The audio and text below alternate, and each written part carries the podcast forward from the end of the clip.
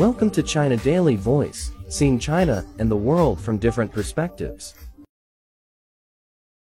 The Chinese character Zhen, meaning vitalize, was named the nation's most popular character related to domestic affairs this year, while the character Wei, meaning risk or crisis, was chosen as the hottest for international topics.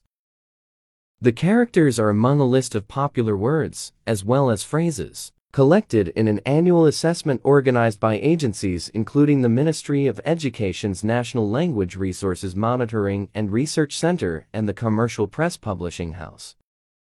Organizers explained that Vitalize represents an upward trend and a gesture of trying to make an effort, and that's the spirit one should have, whether it's a country or an individual, when facing challenges and obstacles. Meanwhile, it pointed out that internationally, the world's path has come to a crossroads amid wars and conflicts, sluggish economies, a widening gap of development, and a worsening environment. Organizers called for looking for opportunities hidden in the crises and using dialogue and cooperation to handle differences in order to build a fair, better world. In addition to characters, Gaozhiliang Fazhan, or high quality development, was chosen as the key domestic phrase of the year, while ChatGPT was named the annual phrase in international topics.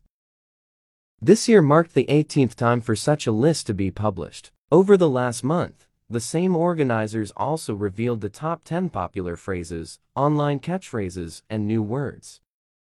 Last year, Chinese words for stable and 20th National Congress of the Communist Party of China were the most popular domestically while those for battle and Russia-Ukraine conflict were the hottest internationally.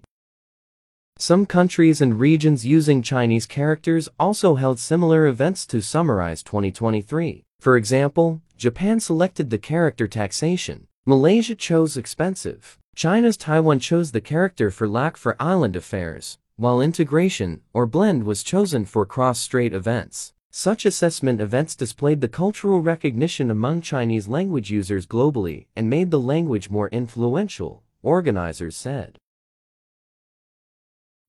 That's all for today.